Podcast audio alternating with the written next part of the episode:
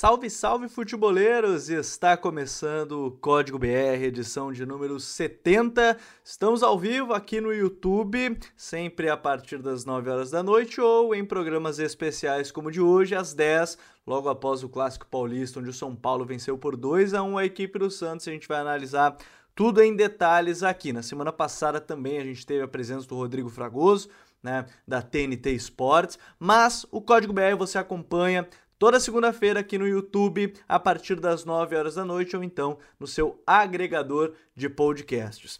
No episódio dessa semana, nós temos o retorno dele, o homem que estava trabalhando pra caramba durante o carnaval e que eu tô muito feliz que ele está de volta aqui com a gente. Rodrigo Coutinho, seja bem-vindo de volta, irmão. Tudo certo, meu parceiro?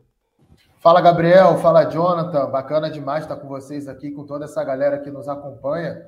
É, para quem, primeiramente explicando, né? Para quem não, não, não sabe, não conhece, eu trabalho também na assessoria de imprensa da Mocidade Independente de Padre Miguel, uma escola de samba aqui do Rio de Janeiro. Então, quando chega próximo do desfile ali, acabo tendo que concentrar um pouco mais meu trabalho no carnaval e deixo um pouquinho de lado o futebol. E aí, aos pouquinhos, a gente vai voltando, vendo novamente os jogos, para poder participar aqui é, da forma que todo mundo está acostumado, né? Aprofundando um pouquinho mais e, e falando, principalmente nessa rodada no final de semana que acho que teve uma, um detalhe curioso, né? Muitos jogos com resultados, no meu ponto de vista, injustos. A gente pode citar alguns deles aqui, mas teve muito time que merecia vencer ou que não merecia vencer, que acabou conseguindo o resultado nessa rodada. Ah, vai ser legal de falar sobre isso certamente nessa rodada e a gente vai abrir daqui a pouquinho já falando sobre esse clássico que aconteceu lá no Morumbi. Mas quem está aqui com a gente também, Jonathan Cavalcante, tudo bem, John? Seja bem-vindo aí ao Código BR. Fala Gabriel, fala Coutinho de volta aí, a galera que está acompanhando aqui o Código BR. É, rapaz, a gente vai falar sobre essa rodada, falar sobre os cearenses né, na, na Série A do Campeonato Brasileiro. O início do Fortaleza é um início de para acender um alerta, mas que o desempenho vem num sinal verde, né? Vem numa crescente. É, desde a final do, do campeonato cearense, a equipe tem retomado o seu bom desempenho. É, como o Coutinho falou, né? Resultados que é, é, não condizer, não, não condiz né, com, com o desempenho do jogo. Um desses jogos foi realmente o Corinthians e o Fortaleza. O, o Fortaleza jogou para vencer até por mais gols, é, para vencer a equipe do Corinthians no primeiro tempo, 1, 2 a 0, mas saiu com um resultado de, de derrota lá da, da Arena Itaquera. Né? Então a gente vai aprofundar bastante nesse jogo do, do Corinthians do Fortaleza, do Ceará contra o Bragantino e também no clássico Sansão, que foi bastante disputado agora há pouco. Pois é, e já aproveitando para quem está chegando aqui na live, deixa aquele like que é bem importante para a gente alcançar mais pessoas. Para quem está ouvindo só o podcast, o convite de sempre né, acompanhar ao vivo, porque aí você pode mandar sua pergunta aqui para a gente. Batemos os 50 mil inscritos, inclusive, aqui no canal do YouTube. Então, se você ainda não é inscrito, aproveite para se inscrever. Vou colocar na tela aqui as escalações iniciais desse clássico. Coutinho, achei muito legal quando colocou no Twitter ali, eu acho que é um, um ponto a gente pode partir dessa ideia. O Santos ele tentou espelhar o que é o São Paulo, né? A gente viu duas equipes teoricamente em losango, né? Com o Santos tendo o Rodrigo Fernandes, o Zanocelo um pouquinho mais pela direita, Felipe Jonathan um pouquinho mais pela esquerda, o Juan Julio, e aí você tem na equipe do São Paulo o Andrés Colorado, o Igor Nestor, Rodrigo, Igor Gomes, Rodrigo Nestor e o Patrick iniciando, depois entrou o, o Alisson, depois a gente fala um pouco mais sobre isso, mas legal de ver, não foram, não foi um jogo que começou com pontas, né? Foi legal de ver já partindo dessa ideia, né, Coutinho, um jogo que terminou agora há pouco lá no estádio Morumbi. Pois é, Gabriel, e até cheguei a comentar, já que você citou meu tweet, né? Eu, eu, comentei assim, há uns 15 ou 20 anos eu não via isso acontecer no futebol brasileiro.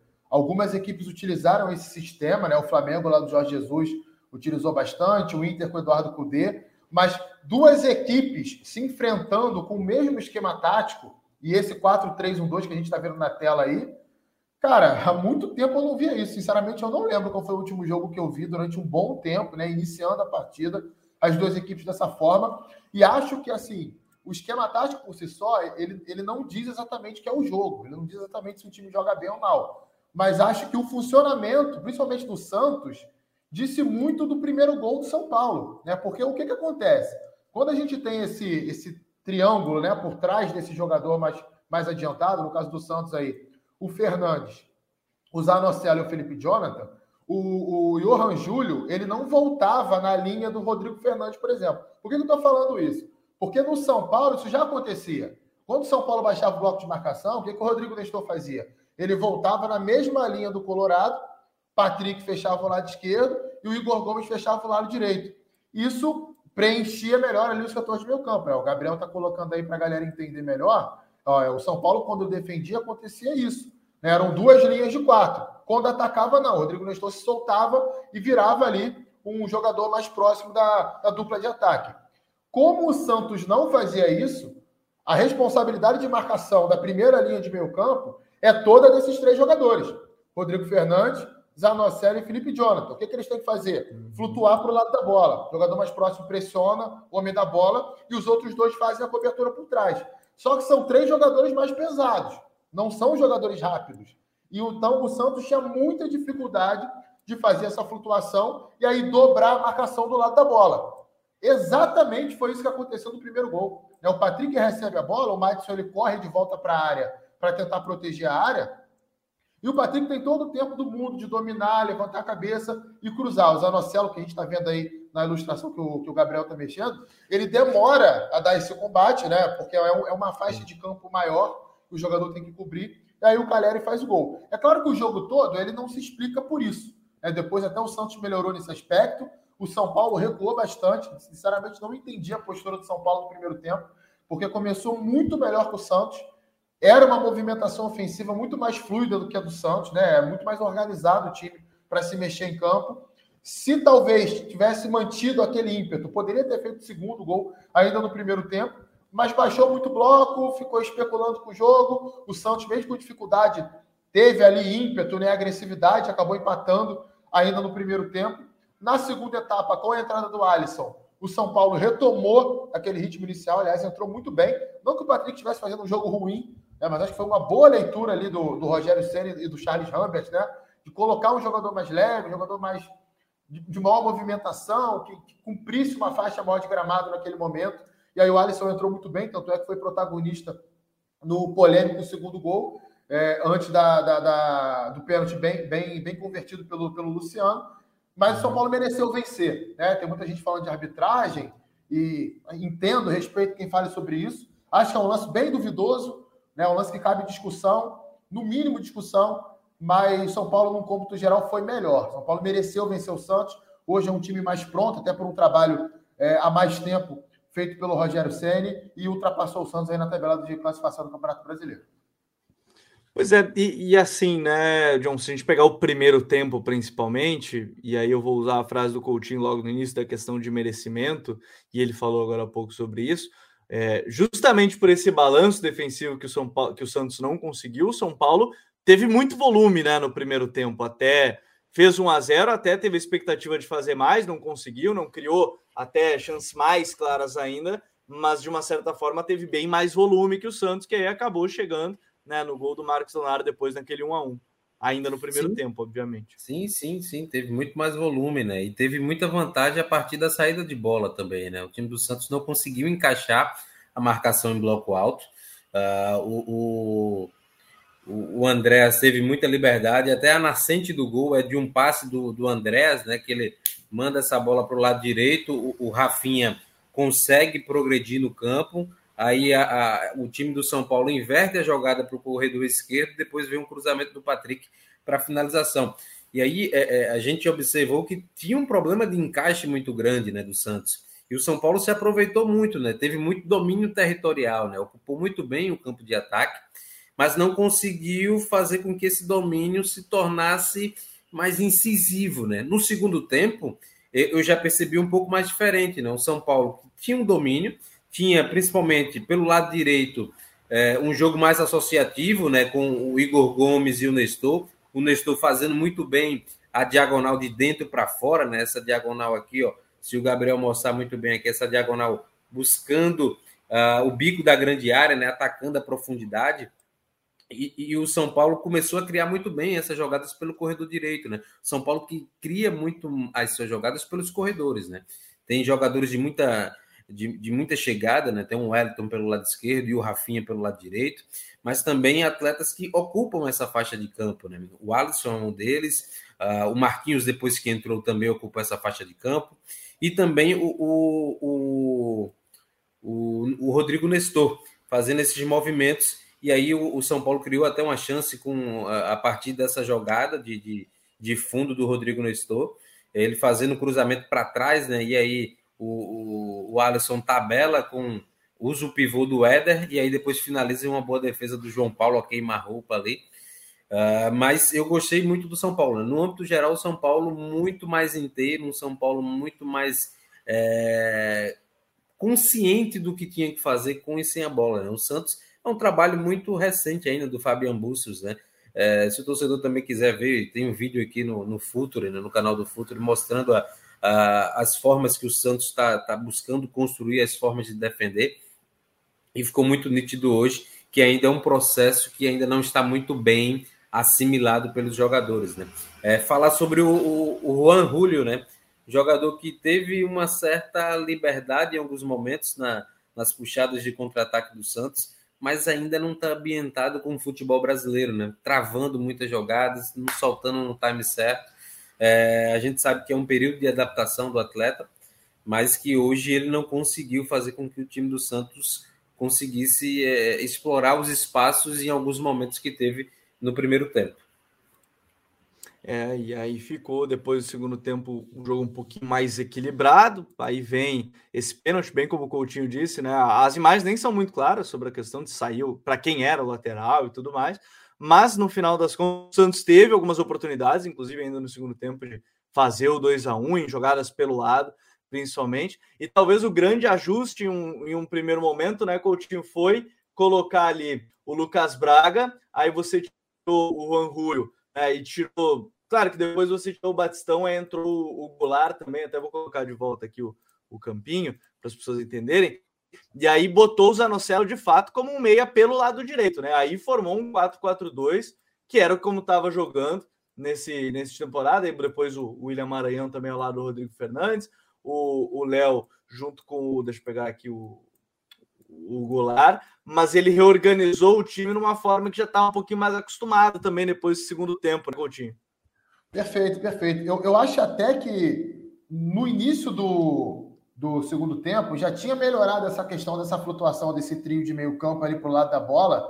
Talvez esses jogadores que vinham pelos lados, né, o Zanocelo e o Felipe Jonathan, tenham sido chamados a atenção no intervalo para que eles, eles reforçassem, né, redobrassem a atenção e, e tornasse mais dinâmico esse, movimento em, em direção à bola. Então, isso já tinha melhorado um pouquinho mas como você citou, com a entrada do Maranhão né, e a fixação do Zanocelo como meia mesmo pelo lado direito, aí o Santos ocupou melhor aquilo ali. Até teve um período ali, na metade do segundo tempo, que o Santos Sim. conseguiu equilibrar o jogo, né? Teve alguns bons contra-ataques, teve um cruzamento do Madison que o Batistão quase finalizou, teve um chute do Rodrigo Fernandes no contra-ataque também por cima. Talvez se a bola batesse no pé de um jogador que chutasse melhor ali, o Santos poderia ter feito um gol. Então foi um jogo que foi um pouco mais imprevisível, né? Nesse ponto de vista no, no segundo tempo, a partir desse ajuste tático aí feito pelo, pelo Fabian Bustos. É, eu queria destacar também como o Rogério Senna, ele não estava no banco hoje, mas o trabalho é dele, tá, gente? Então, é, é como o Rogério Senna tem utilizado o Igor Gomes, né? É, não é a primeira vez que isso acontece. Se eu não estou enganado, até ele já iniciou o jogo como titular dessa forma. Quando joga Igor Gomes e Rodrigo Nestor ali no centro do meio-campo, o Igor Gomes mais recuado em relação ao Rodrigo Nestor né? O que para muita gente é uma surpresa, porque o Igor Gomes tem uma formação como meia. O Igor Gomes é o meia-direita na base do, do, do, do, São Paulo. E o Rodrigo Nestor Sim. é um segundo homem de meio campo, é um volante de formação.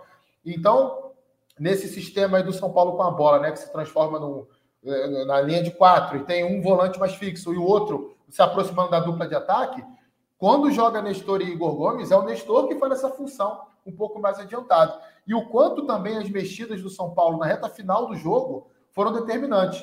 Tanto o Alisson quanto o Marquinhos são jogadores, em termos de lado de campo, mais agudos e que dão mais profundidade em relação a Patrick e Igor Gomes. Foram jogadores que começaram nessa função. E isso também foi determinante, inclusive na jogada do gol, né? Do segundo gol, do polêmico segundo gol. É, o Alisson, ele, tá, ele, ele nem está pelo lado dele, ele está pelo lado direito, né? Porque ele, ele vem numa pressão pós-perda aqui, consegue desarmar, bate rápido lateral, tabela com o Marquinhos e vai no fundo cruzar. Então são dois jogadores que foram muito importantes para essa vitória do São Paulo hoje também. Agora, é, depois desse, desse, dessa vitória do São Paulo, a tabela de classificação tem o Corinthians na liderança com nove pontos, Bragantino e Atlético Mineiro com oito, Curitiba, São Paulo, Santos, Cuiabá, Inter, Havaí, todo mundo com sete. Aí já na décima colocação tem o América Mineiro com seis, Palmeiras e Flamengo, assim como o Botafogo, tem cinco. O Fluminense tem quatro pontos, é o time que a gente vai falar daqui a pouquinho já. Ceará e Atlético Paranaense tem três, são os primeiros times fora da zona. E aí você tem Atlético Goianiense, Goiás, Juventude Fortaleza, que também será um tema aqui no episódio. É que a gente teve o anúncio ao longo do final de semana e que agora vai começar a treinar o Fluminense, o retorno de Fernando Diniz ao futebol, a, a Série A do Campeonato Brasileiro, depois da temporada passada ter sido ter trabalhado na equipe do Santos na reta final do campeonato, numa parte do campeonato, depois o Fábio Carilli assumiu na, na reta final. Mas vamos começar e daqui a pouco já bota o campo o que, que a gente poderia observar dentro dessa ideia.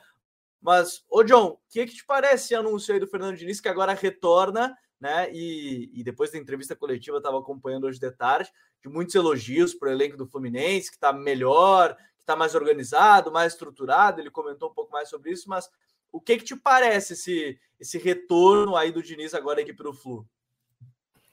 Cara, é um retorno de um treinador que deixou uma boa impressão, né? Por mais que é, os resultados não, não foram é, tão vistosos, não, tão, tão sólidos, mas o trato humano que ele, que ele teve, o desenvolvimento individual de cada atleta, é, e, e, isso é algo que a carreira do, do Fernando Diniz demonstra, é, traz um, um, um, chamariz muito grande né, para esse seu retorno. Ele é um cara que conseguiu desenvolver muitos atletas no, no Fluminense. Matheus Ferraz, que era um zagueiro, por exemplo, que não tinha tanto é, controle de bola, né? um cara que não tinha tanto jogo com os pés, passou a ter um jogo com os pés um pouco melhor, é, fez alguns atletas é, individualmente evoluírem na sua passagem pelo, pelo Fluminense. O Paulo Henrique Ganso teve uma boa melhora, conseguiu re recuperar o bom futebol. E agora vem para um, um desafio no Fluminense, né? Um Fluminense que é, é, tem tomado muitos gols, né? Nos últimos jogos, né? Tomou três contra a equipe do Curitiba, tomou dois contra o Vila Nova, um contra o Internacional, uh, três do Júnior Barranquilha. E, e, e, a gente olha para o pro, pro, para o Fernando Diniz. E no trabalho do São Paulo, ele passou alguns jogos sem tomar tantos gols, né? Mas sempre a crítica da imprensa ela era destinada, era centralizada na questão das transições defensivas do São Paulo, né? Como o time muitas vezes ficava exposto, né? E hoje ele vai ter que principalmente atacar esse problema que o Fluminense tem hoje, de sofrer muitos gols, né? É um time que mescla muito bem juventude com, com experiência. A gente vê que ah, tem muitos caras já mais rodados, mas é um, é um, um, o 11 inicial do Fluminense mescla muito bem, equilibra muito bem isso. A gente vê aí no campinho, ó, você tem o Samuel Xavier, o jogador mais experiente, Lucas Claro, Nino, mais jovem. Ah, lá na frente tem um Ganso experiente, tem um Cano, Caio Paulista um pouco mais jovem, tem o William, o André, que é um cara importantíssimo, Martinelli, dois jogadores jovens nesse meio-campo dando vitalidade. Mas eu vejo que o, o principal desafio hoje do, do, do, Fernando Diniz é algo que tem, tem sido o ponto frágil dele na, na, na sua carreira, né? A questão defensiva, as transições defensivas dele, a organização defensiva muitas vezes, e vai precisar fazer com que esse Fluminense seja uma equipe muito mais sólida e aí ele começa a corrigir de trás para frente. Eu acho que é um grande desafio do, do Fernando Diniz para essa sua nova passagem no tricolor das Laranjeiras.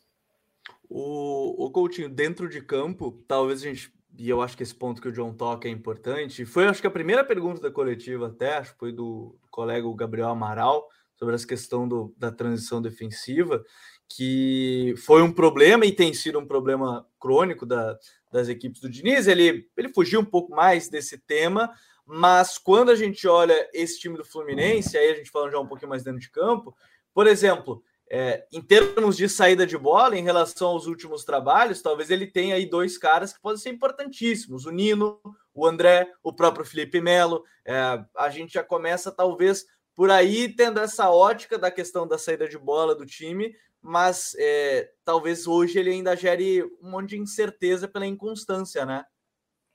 Ah, com certeza. Agora, o, o que mais me chama a atenção, é, no caso do Fluminense, é a total ruptura né, daquilo que, que se propunha com o Abel Braga, porque o Fluminense vem num histórico ali de Odair Helma e Marcão, onde o time tinha uma forma de jogar que era muito parecida entre os dois e que despertava muitas reclamações da torcida tricolor pela ausência de mais ofensividade. Era uma queixa muito comum quando o Fluminense abriu o placar nos jogos e aí recuava. Ah, só, é, só fazer um gol que recua o time não gosta de jogar com a bola, enfim, foram críticas que a gente acompanhou ali entre 2020 e 2021 no Fluminense.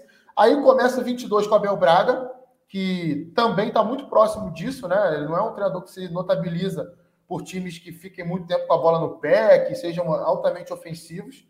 E aí esse time é campeão carioca, com problemas que a gente apontou aqui há alguns meses, né? É bom que se diga isso.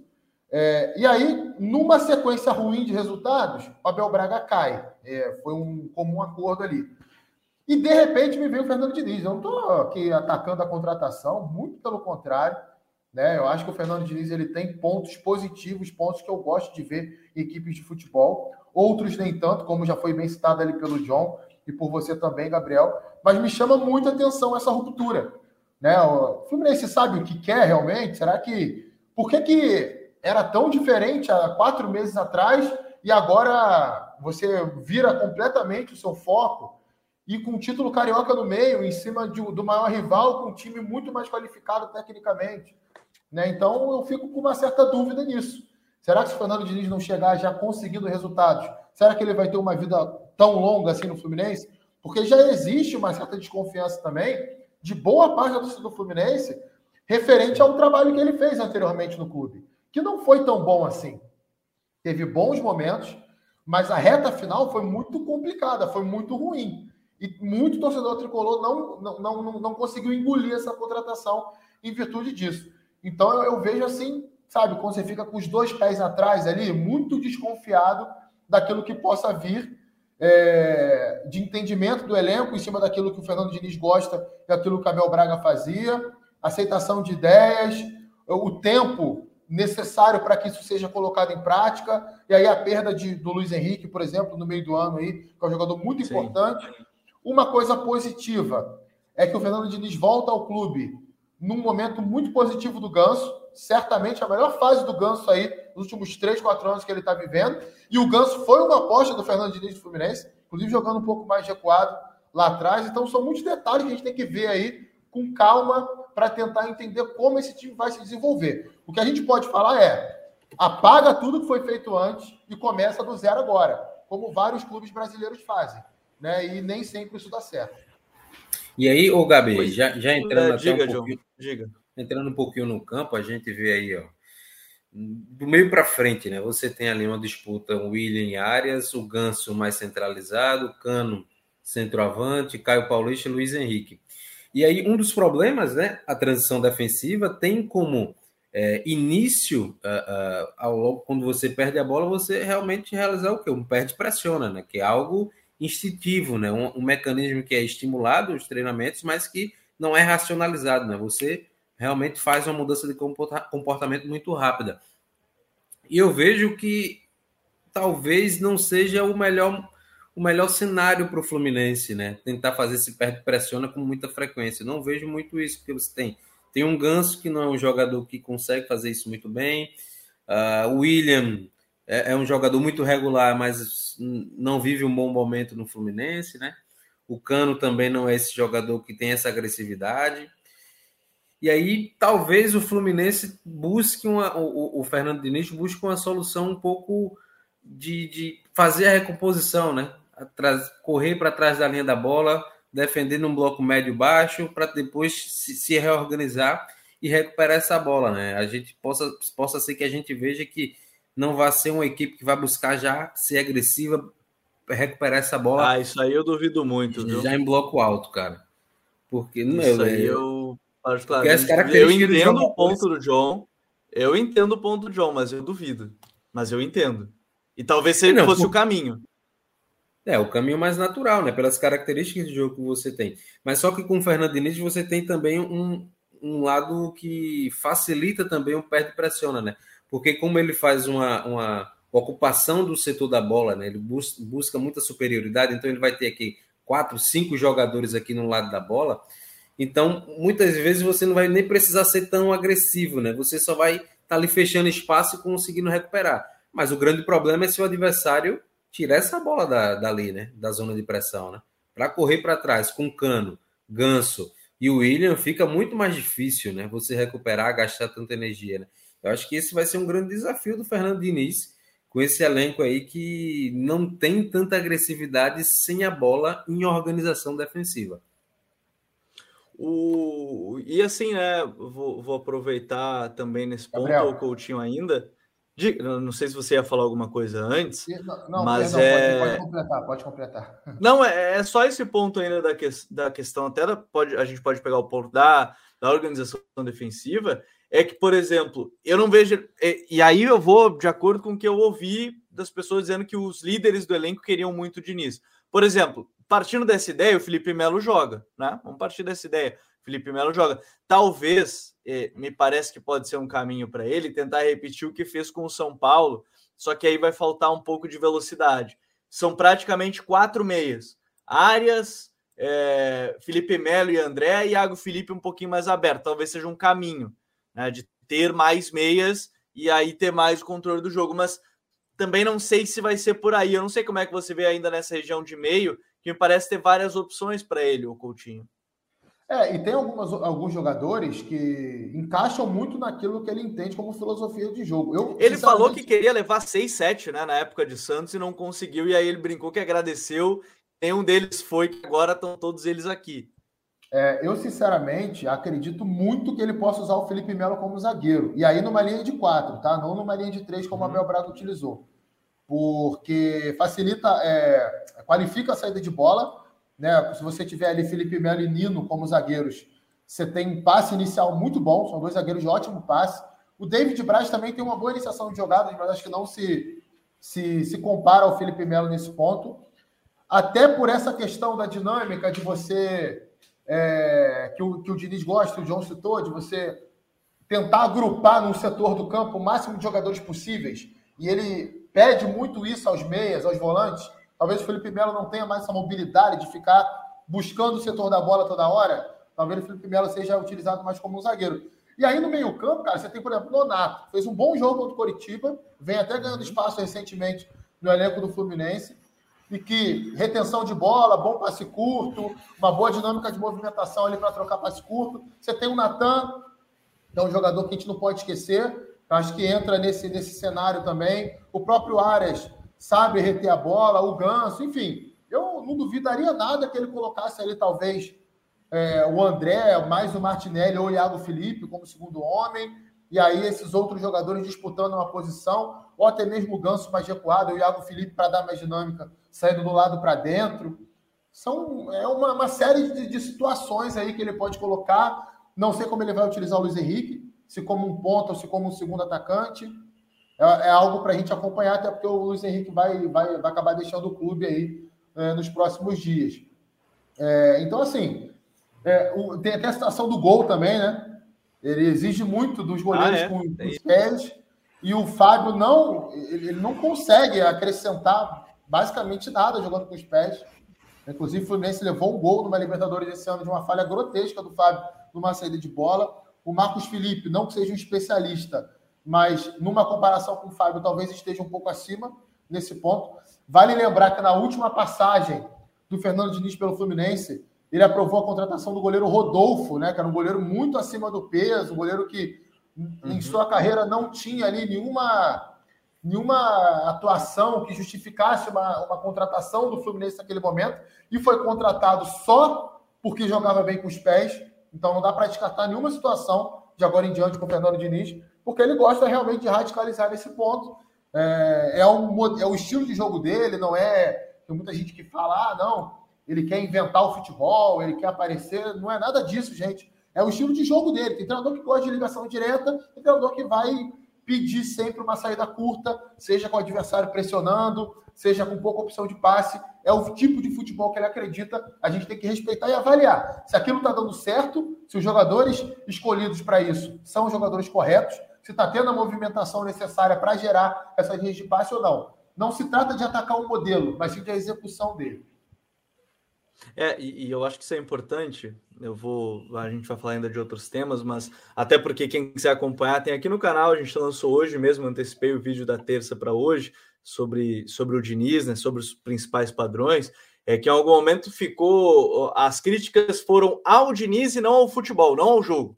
Né. As críticas começaram a ser direcionadas apenas ao Fernando Diniz, e eu achei uma muito interessante, começa a dizer que ele é o tal modernete, não sei mais o que, e, e a gente olha ele tenta fugir disso a todo instante quando perguntam. E quando você ouve uma coletiva dele, é, é, é, bem diferente nesse sentido, mas eu acho que quando a gente faz a crítica analisando o jogo, ok. Mas em algum momento virou muito uma dualidade de críticas em cima do Fernando Diniz, que eu não sei de fato, sinceramente, não sei se vai fazer um grande trabalho ou não, isso o tempo vai nos mostrar agora, mas eu acho que a partir desse ponto a gente pode começar a, a falar mais. Mas, de qualquer forma, quem quiser conhecer um pouco mais do trabalho do Fernando Diniz, não lembra muito bem do Fernando Diniz, seus trabalhos, a gente fez uma análise, está aqui no canal, dos últimos três é, times, todos tiveram padrões bem é, identificáveis. Vasco, Santos, São Paulo, todos eles tiveram alguns padrões de organização ofensiva, defensiva, é, da saída de bola, tudo isso. É só ficar aqui no canal depois que acompanhar o, o, código BR.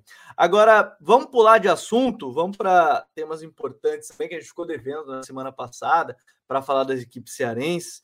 E, e, a gente tem hoje, né? É, é, curioso que quando a gente vai falar do assunto, aí, aí vem mais a zica, né? Por exemplo, o Ceará. O Ceará tinha cinco vitórias em seis, aí perdeu agora para o Bragantino, né? E, enfim, é o 15 colocado, tem três pontos né, tinha vencido o Palmeiras, venceu o Palmeiras, né, esse brasileiro, estava uma boa campanha na Sul-Americana. E o outro tema ainda, o Fortaleza, que jogou contra o Corinthians, vou botar daqui a pouco as escalações também aqui na tela, mas vou começar justamente por esse Ceará e, e, e Bragantino, John, onde o Ceará não conseguiu ser agressivo, né, grande parte do, do tempo, a partir desse 4-3-3 que o, o Dorival tem implementado neste momento, sem o Matheus Peixoto, sem o Dentinho, que vai aparecendo bem aos poucos nesse time, mas não conseguiu ser agressivo em cima do Red Bull Bragantino, que me pareceu muito tranquilo ao longo de boa parte da partida, John. Muito tranquilo, né? O primeiro tempo do, do Ceará foi muito abaixo, né? Muito abaixo da crítica. É, em nenhum momento o time do Ceará conseguiu, é, a, a, não ser no finalzinho, né? Aos 43 minutos ali o, o Ceará começou a ter um, um o melhor nível de organização estrutural e começou a incomodar, né? Coisa que deu para o segundo tempo. Mas falando especificamente do primeiro tempo, me chamou muito a atenção a, a partida e a estratégia adotada pelo, pelo técnico do, do, do, Bragantino, né? O Bragantino fazendo uma saída de 4-1 ali, né? Com o Maurício Barbieri, uh, com, com o Jadson à frente do, dos, da linha de quatro e o time do Ceará não conseguindo pressionar muito, né? E aí é, é, o Jadson tinha muita liberdade para achar um passe, né? E aí, quando você, se o Gabriel conseguir botar o campinho, vai ficar até melhor para o torcedor visualizar. Mas o, o time do, do, Bragantino tinha uma estrutura ali com é, os dois médios, o Johan e, e também uh, o Lucas Evangelista. E aí, aberto, tinha o sorriso de um lado, do lado esquerdo, e o Elinho do lado direito, e o Ítalo mais centralizado, né? Mas em alguns momentos a, a equipe do, do, do, Bragantino optava por fazer com que esses dois médios, o Johan e, e o, o, Lucas Evangelista, eles espetavam, né? Eles ficavam ali praticamente atacando a última linha defensiva da equipe do Ceará, né? Fazendo um 5 contra 4, né? E aí uhum. é, é, não adianta a segunda linha do, do, do, do Ceará ficava muito perdida, né? É, todo passe era achado ali no, no, meio espaço, na amplitude. O time do, do Bragantino com muita facilidade para encontrar esses espaços entre linhas. É, o Johan todo momento atacando o, o, espaço entre zagueiro e lateral na profundidade. Uh, e, e, foi um domínio muito grande do Bragantino, né? E, e, a gente viu isso a partir dos 13 minutos, o time recuperando essa bola, trocando passes, fazendo cruzamento, finalizando na grande área. Depois, aos 7, uma falta frontal. Aos 10, passe entre linha, no, utilização do pivô do Ítalo, finalização do sorriso de fora da grande área. E o gol saiu dessa forma, né? O time buscando esse passe entre linha, uh, trabalhando bem a jogada, trocando de corredor, passe na amplitude. O Johan ataca o meio espaço entre zagueiro e lateral em direção à profundidade, depois faz o cruzamento para o Ítalo fazer o gol. Para fazer o gol, perdão. E, e, foi uma equipe que teve um domínio até os 35 minutos, né? Depois baixou um pouco o ímpeto. Uh, e aí o Ceará, aos 43, eu acho que o, o Dorival conseguiu fazer uns ajustes ali e a equipe começou a, a, ocupar mais o campo ofensivo, fazendo uma saída de 2-3-5, né? Fazendo com que o, o, o, tivesse ali o Vina como falso 9, né? Uh, e aí tinha o Eric ocupando meio espaço, o Giovanni ocupando, ocupando outro meio espaço e aberto tinha do lado esquerdo o Mendonça e do lado direito o Michel Macedo. E aí a equipe começou a rodar a bola com mais qualidade. A equipe começou a achar um pouco mais de espaço, mas é, não foi o suficiente para conseguir empatar o jogo no, no primeiro tempo, Gabriel. Mas o primeiro tempo do Ceará foi muito abaixo. No segundo voltou um pouquinho melhor, né? O, o time conseguiu igualar um pouco a competitividade. O, eu não vou conseguir colocar o campinho aqui, depois só estou tentando ajustar uma situação. E aproveitar quem está chegando aqui, aproveita para deixar o like para a gente chegar em mais pessoas. A gente falou agora há pouco, Coutinho, da marcação ali do, do Santos, a gente, e aí quem estava ouvindo ou quem chegou agora depois pode voltar um pouquinho é, de defender com 4-3 praticamente, né, porque aquele 1 não estava voltando. O Ceará tem feito uma coisa que me chama atenção e que, ao mesmo tempo que é interessante, ela é difícil, porque você precisa ter os meias bem, é, bem fisicamente, é que defende em 4-3-3, né? Defende com os dois pontos praticamente próximos de lateral e zagueiro, Mendonça e o Lima, e no, no caso o Eric, e o, o, o, Vina mais adiantado em cima dos zagueiros. E aí esses três volantes têm que cobrir muito espaço só que precisa estar tá muito bem fisicamente para conseguir cobrir esse espaço. E quando você enfrenta um time como o Bragantino, que bem como o John citou, é, da questão de encontrar o passe, a dinâmica de terceiro homem, muito característico de um jogo de posição, que é de fato o norte do time do, do Barbieri, é, o, o, Ceará não conseguiu achar a marcação. Né? E, e, eu acho que parte daí é que é interessante, de novo, defender com os três ali, por isso acho que ele coloca Lindoso. É, o, o Lindoso, o Richard, Richard, Richard mais um, né?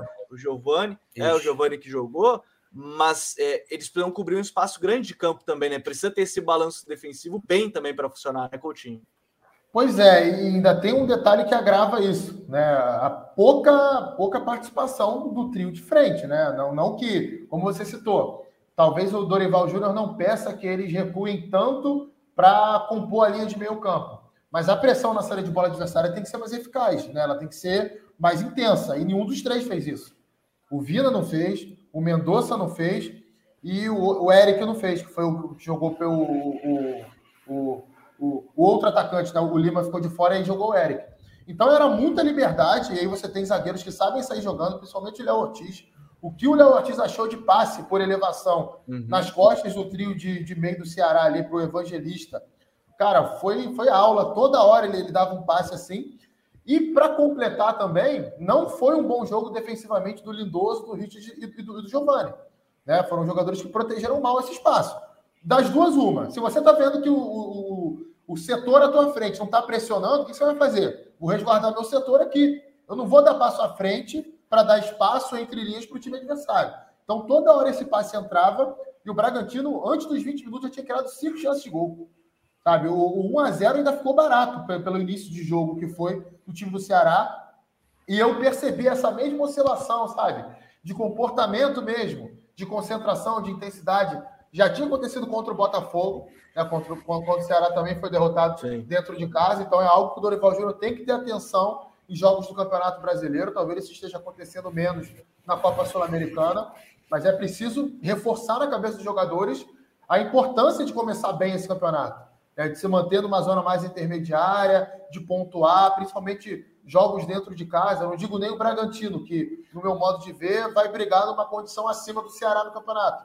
Mas o Botafogo não. O Botafogo certamente tem um elenco inferior do Ceará. O Botafogo certamente eh, vai, vai se reforçar ao longo do Brasileirão, porque está com dinheiro agora, mas ainda não é um grande elenco. O elenco do Ceará hoje é melhor que o elenco do Botafogo. Então, quando o Ceará recebe o Botafogo em casa, ele tem que vencer o Botafogo. Ele tem que fazer valer esse fator casa. É claro que ao longo do campeonato você vai ter tropeço, mas desde que você faça a sua parte. É, o futebol é o resultado é incontrolável, mas o seu desempenho você tem que ser um pouquinho mais enfático quando você encara cenários dessa forma. Não foi o que aconteceu. Concordo que o Ceará melhorou no segundo tempo, acho que virou um pouco a chave ali é, do time em termos de comportamento mesmo em campo. Né? Acho que nem teve tanta mudança tática ou algo assim tão, tão espetacular, não. Foi mais uma questão de comportamento em campo e o Red Bull Bragantino físico, né? E você vê que o time caiu bastante fisicamente. O Ceará chegou até bem perto de conseguir um empate, mas acabou não conseguindo. Ô, Gabi, você assim, entrando né, nessa João, questão... Até... Oi. Fala. Pode falar, não, não pode só, falar, pode falar. Só complementando que em alguns momentos o, o, o Dorival busca fazer esse ajuste, né? Do 4-3-3. Em algum momento ele baixa um dos extremos, né? Principalmente no jogo é isso de ontem. Que eu falar. Foi... É, é, por isso que era a importância do Lima também, né? O Eric e o Mendonça, menos. Por isso que é a importância do Lima, às vezes, quando jogava pelo lado. Exato, que o Lima consegue baixar mais, né? O Lima tem mais recorrência, né? Faz isso mais vezes e dá uma, um equilíbrio melhor defensivo, né? O Eric fez isso em alguns momentos, mas não conseguiu, por exemplo, achar a marcação, deixava o Michel Macedo sempre exposto no 2 contra 1. Um. Uh, outro detalhe, muitas vezes, e, e, me chama a atenção, que é muito recorrente isso do Bragantino, tá? É, o Bragantino sempre, geralmente, constrói sua jogada pelo lado esquerdo e ele busca tensionar a última linha do adversário, né? Mas ele busca tensionar de que forma, né? É, a forma que ele busca tensionar é colocando quatro ou cinco atletas, mas é, a bola está do lado esquerdo, torcedor. E aí do lado direito você tem dois caras gerando uma situação de dois contra um, né? O, o, o Barbieri busca, além de tensionar a última linha, criar uma vantagem no, no, no lado oposto da bola. E isso é muito frequente. É, a gente viu isso muito no Campeonato Brasileiro passado, vê isso se repetir, e poucas equipes conseguem anular de fato isso, essa, essa, esse tipo de, de estratégia do Barbieri. Eu não vi ainda uma equipe conseguindo. É, poderia ser uma estratégia do Ceará fazer uma linha de cinco, né? Mas em nenhum momento hum, se buscou fazer essa linha de cinco. E, e, e geralmente o, o, Elinho recebia em, em, em, condição de dois contra um, quando a bola girava para o lado oposto. Isso também foi um, um problema para o Bruno Pacheco. O Bruno Pacheco fez um jogo abaixo, mas muito também pela situação desvantajosa que ele se encontrava. Porque quando o time dava um. um, um uh, o time fazia esse giro, o Mendonça descansava com, com o, o Vina, e aí os três volantes tinham que girar para o lado da bola, né? E aí sempre deixava descoberto o lado oposto. Era, era um, um jogo de gato e rato, né? O Eric não cobria o lado direito, deixava o lateral direito exposto no 2 contra 1, um, e aí essa bola girava, como os três volantes tinham que girar para o setor da bola, quando a bola girava para o outro lado, o lateral esquerdo também estava numa situação exposta de 2 contra 1. Um. E, e, e, o Ceará, no segundo tempo, ajustou um pouco mais isso. É, o Ceará conseguiu mudar um pouco mais o comportamento, como bem disse o Coutinho, aproximou muito mais a marcação e aí equilibrou mais, né? Porque aí tirou um pouco da liberdade, né? Da, da, da, saída limpa da equipe do Bragantino. O Bragantino já teve que quebrar mais essa bola, e aí ficou um jogo muito mais físico, mas dentro do que é, é, é a competência do Ceará, né? o meio do campo do Ceará é um pouco mais físico, e aí fez prevalecer, ganhou mais bolas, recuperou mais bola para tentar sair em transição rápida, e aí ficou um jogo mais equilibrado. Mas, de, de certa forma, foi um, um jogo que o Bragantino mereceu de fato vencer que é uma equipe muito mais preparada, né? mais sólida. Né? O trabalho do Dorival é muito, muito recente. Né? É, e, e, outro ponto que até chama atenção para a gente, eu acho que é um ponto a ser discutido, que não sei se é por falta de tempo para treinar, né? porque o Ceará vem numa, numa maratona muito grande de jogos, viagens sul-americana, Campeonato Brasileiro, Copa do Brasil. Mas me impressiona também como o time rompeu com o que vinha com o legado do Thiago Nunes. Né? A equipe não consegue mais construir, é, muitas vezes, de em pé em pé, aquele jogo mais apoiado. Né? É um Ceará que muitas vezes, é, não sei se pela falta de tempo para ser mais continuar sendo competitivo, busca recuperar essa bola e acelerar. Busca recuperar essa bola e acelerar muito mais do, muito mais do que era com o Guto Ferreira do que era com o, o legado mais próximo com o Thiago Nunes. É, são, são pontos a serem observados, inclusive, para a sequência.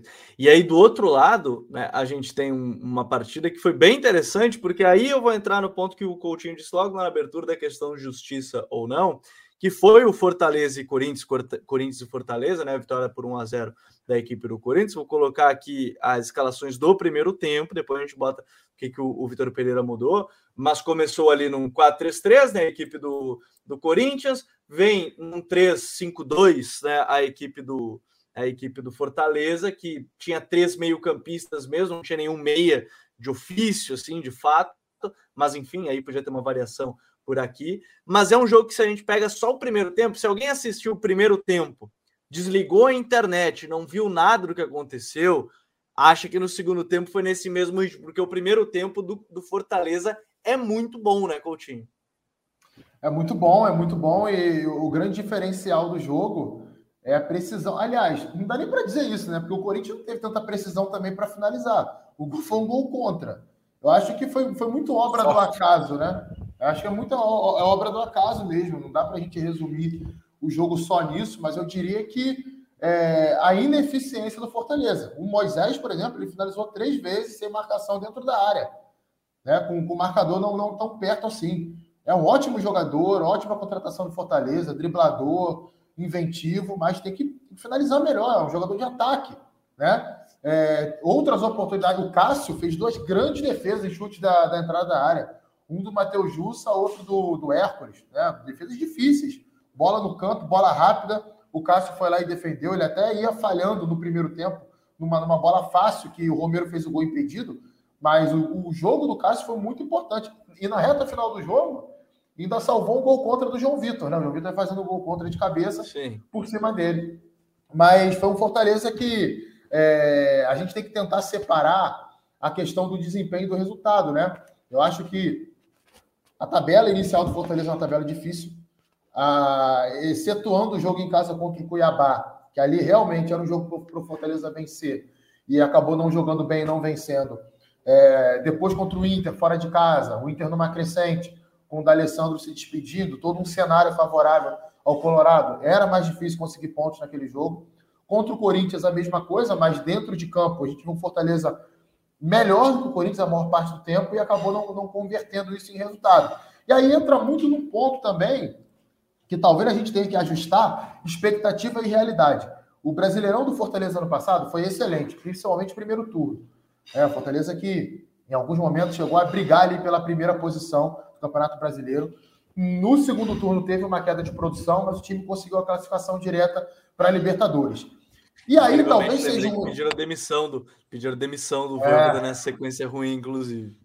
Eu lembro que a gente até comentou sobre isso aqui. E talvez seja um erro todo mundo, né? Não vou falar de A ou de B, talvez nosso também, de achar que o Fortaleza vai repetir o mesmo Campeonato Brasileiro. E aí muita gente vai perguntar assim para mim: por que, que não vai repetir? E eu vou devolver a pergunta: por que, que vai repetir? Primeiro ponto: as pessoas já conhecem o trabalho do Voivoda.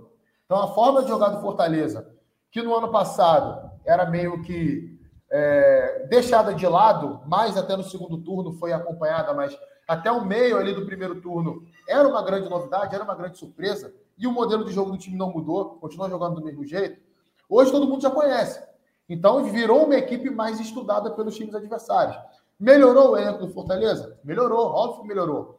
Mas continua sendo um elenco, para a gente pensar numa vaga direta de Libertadores, modesto. Flamengo tem um elenco melhor que Fortaleza, Fluminense tem um elenco melhor que Fortaleza, São Paulo, Corinthians, Palmeiras, Atlético Mineiro, Internacional, todos esses times têm um elenco melhor que o Fortaleza. É, e aí, quando a gente pensa é, em jogadores que no ano passado tinham que dar a resposta, deram a resposta, mas que em 2022 talvez voltem a atuar num nível que a gente estava mais acostumado a ver na carreira, a gente soma mais um argumento nessa questão. Continuo achando o trabalho muito bom. Né? Acho que, que o Fortaleza é um time que vai ficar na parte de cima, na, na, na, na metade de cima da tabela. Mas, sinceramente, não vejo o Fortaleza como um grande favorito a uma vaga direta na Libertadores, não. É claro que não vai ser esse campeonato de lanterna da, da, da competição, né? De, de três derrotas até o momento. mas vai ser um campeonato que o Fortaleza talvez tenha mais dificuldade do que o do ano passado, até porque está numa fase de grupos de Libertadores, tem que dividir atenção, tem que lidar com decepções ao longo do ano. É, é as duas derrotas iniciais da Libertadores entram nessa conta. É uma campanha de recuperação, não é um grupo tão simples assim que Fortaleza tem na Libertadores. Tem lá Colo-Colo, tem o River Plate. Talvez uma eliminação na primeira fase, em terceiro lugar, e uma ida para a Copa Sul-Americana gere uma certa, um certo atrito ali é, entre a cobrança da torcida e o clube. Então, tudo isso tem que ser colocado em consideração para esse ano. Eu acho, sinceramente, um erro a gente achar que o, que o Fortaleza vai fazer a mesma campanha do Brasileirão do ano passado. É, eu acho que esse é um ponto importante de, de, se levar em consideração, porque também acho que gera essa, essa expectativa e realidade que o, que o Coutinho toca. E, e, dentro dessa partida, não conseguiu ser efetivo, John, no primeiro tempo. Não conseguiu fazer, o, o Cássio fez boas defesas. Vem o segundo tempo, vem a mudança, né? Sai o Renato Augusto, entra o, o Raul Gustavo, e aí você tem já uma mudança no sistema, e aí saiu o Paulinho, que inclusive tem uma confirmada uma lesão de ligamento cruzado, né? Tá fora da temporada, força e recuperação para o Paulinho. Entra o Duqueiroz naquele momento, adianta o Maicon, aí você tem é, praticamente o William jogando mais por dentro também, né? E aí você já muda um pouco mais o esquema com o William e Roger Guedes jogando mais por dentro de normais mais adiantado, quase que espelhou o esquema. E aí a equipe do Corinthians tenta e consegue um pouquinho mais equilibrar as ações dessa partida, e aí acaba saindo o gol numa infelicidade ali do, do, do, do Jussa na bola. Acho que ele não conseguiu, não teve tempo de reação para desviar dela e tudo mais. Não sei se ele tentou cabecear para o outro lado, enfim, mas teve a infelicidade dele. E aí o Corinthians, a partir daí, consegue dominar um pouco mais a partida, né, John? É uma boa leitura do Vitor Pereira, né? Viu que o, o seu Corinthians foi amplamente dominado, né? É, principalmente com na sua primeira fase de construção, não conseguia de fato sair construindo de pé em pé. O Corinthians que tem essa característica com o Vitor Pereira, né? Fazendo essa saída sustentada, e o Justa foi amplamente dominante é, nessa primeira fase de construção do, do, do Corinthians, tanto que ele recuperou muitas bolas ali naquela, naquela setor, né?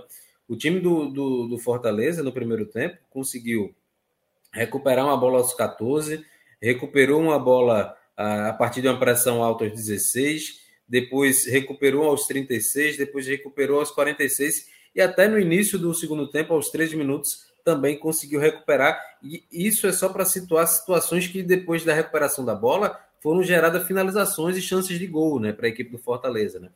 E aí, no segundo tempo, essa leitura veio, veio muito bem a calhar, né? Ele já tinha ele colocou o Duqueiroz, né?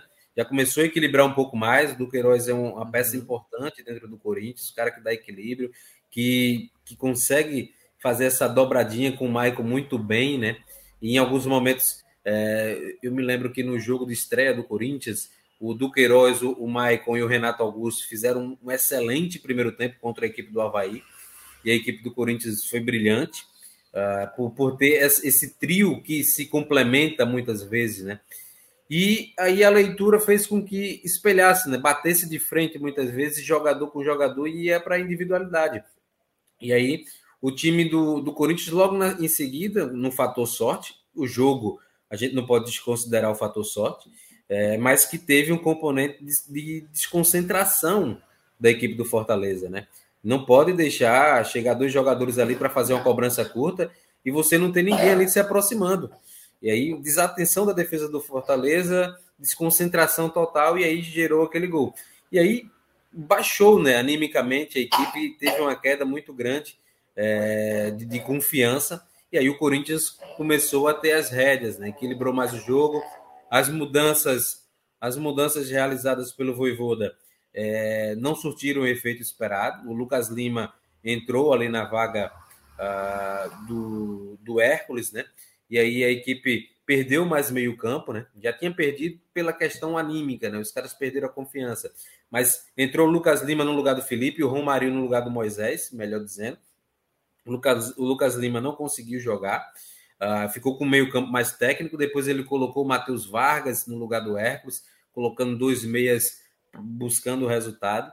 É, e, e, mesmo assim não conseguiu oferecer perigo, né? Depois foi para um momento de abafa ali, bola na área, mas no segundo tempo não teve chance real de gol da equipe do Fortaleza, né? Só aos três minutos antes do gol marcado pelo Corinthians. Mas eu quero destacar um, um ponto, né? O torcedor do Fortaleza, claro, tá, tá chateado pela, pelos resultados no Campeonato Brasileiro, mas a crescente é muito positiva desde o jogo com o Calcaia. E a, crescente passa muito pela, pela melhor associação da dupla de meio, né? A gente tem que ressaltar que o Fortaleza talvez não repita o desempenho que teve na temporada passada, porque perdeu alguns jogadores-chave, né? Perdeu o Ederson, cara que cobria uma faixa muito grande de campo, um cara que era agressivo e que ainda tinha uma chegada na, na, na entrada da grande área para finalizar, né? E as perdeu o David também.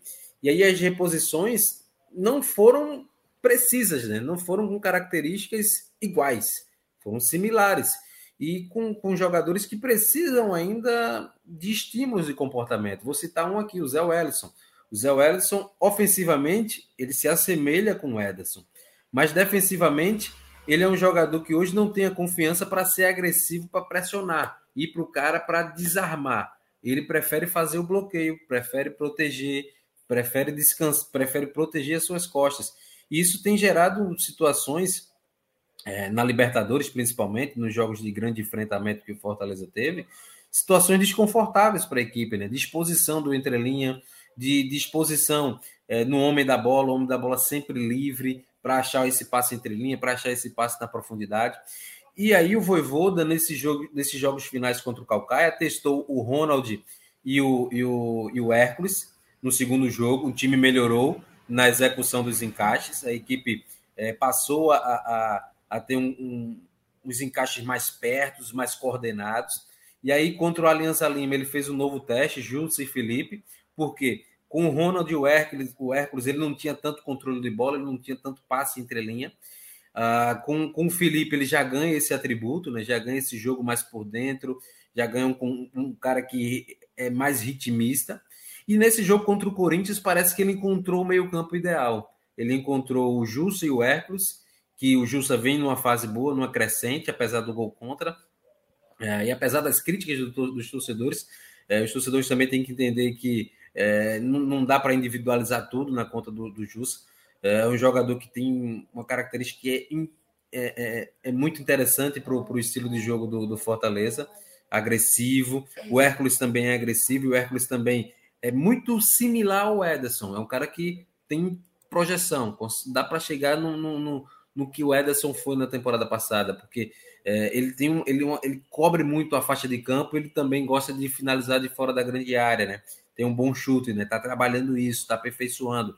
E aí também tinha o Felipe por trás, né? No 3-1-4-2 que o, que o Voivoda montou para facilitar essa saída de bola. É, o meio-campo é o coração do Fortaleza. É, e aí eu acho que encontrando esses caras que melhor se complementam, é, o Fortaleza de Voivoda vai começar a encorpar de novo, porque vai equilibrar melhor, né? Porque lá na frente, se você tiver o, o, o Moisés e o, e o Silvio Romero, o, Moisés ainda não está tão habituado a ser um cara tão resiliente. Né? Na Ponte Preta, ele era esse cara que muitas vezes largava a marcação, é, se desestimulava e largava e deixava seus companheiros na mão. Ah, no Fortaleza, ele demonstrou em alguns momentos. E, e, o Silvio Romero, historicamente, a gente, como já mostrou em análise aqui no Futuro e lá no jogo direto, mas esse cara para fazer pressão. E aí o, o Jussa tem essa competência de equilibrar, porque ele vai saltar agressivamente o que aconteceu no jogo do Corinthians no primeiro tempo, ele saltando, pressionando em bloco alto, fazendo com que o time tivesse mais volume de pressão. Acho que o, o Fortaleza está tendo alguns ajustes que eu acho que podem ser muito, muito, muito bons para que a equipe consiga recuperar o seu desempenho e, consequentemente, os resultados voltem a surgir tanto na Libertadores, seja para passar de fase ou para conquistar uma vaga na Sul-Americana, e também no Campeonato Brasileiro, que eu ainda acredito que a equipe vai brigar por uma vaga na pré-Libertadores, porque tem um elenco e um trabalho muito bom é, do Voivoda até aqui. É, são coisas que a gente vai, vai observar ainda ao longo dessa, dessa temporada e do, do, decorrer desse campeonato brasileiro. Mas fechando uma hora de programa já aqui, Coutinho, obrigado, meu parceiro. Até semana que vem já com o código. Valeu, Gabriel. Obrigado, Jonathan também. Muito bom estar de volta. Tava com saudade já de fazer o Código BR, né? E semana que vem tô aí. Vou entrar naquele pique agora Conca no Campeonato Brasileiro de 2012, se não estou enganado, que jogou todos os jogos. Jogou todos. Cumprir, vamos tentar cumprir essa meta aí. valeu, valeu, Coutinho. Valeu, John. Até a próxima. Valeu, Gabi. Valeu, Coutinho. Prazer estar, estar com vocês de novo. A boca chega ficou seca aqui, que falei demais é, nessa reta final. Mas sempre um prazer estar aqui com vocês e todo mundo que curte sempre o nosso trabalho do Código BR. E dá tchau aí, pai. Dá tchau, não. A Isabela não quer dar tchau, né? Tchau. Valeu, John. Valeu, Coutinho. Obrigado a todos que nos acompanharam. Aproveita para deixar o like, se inscrever aqui no canal e ouvir toda segunda-feira. A gente volta já na semana que vem, nove da noite, já por aqui. Grande abraço a todo mundo. Até a próxima. Tchau.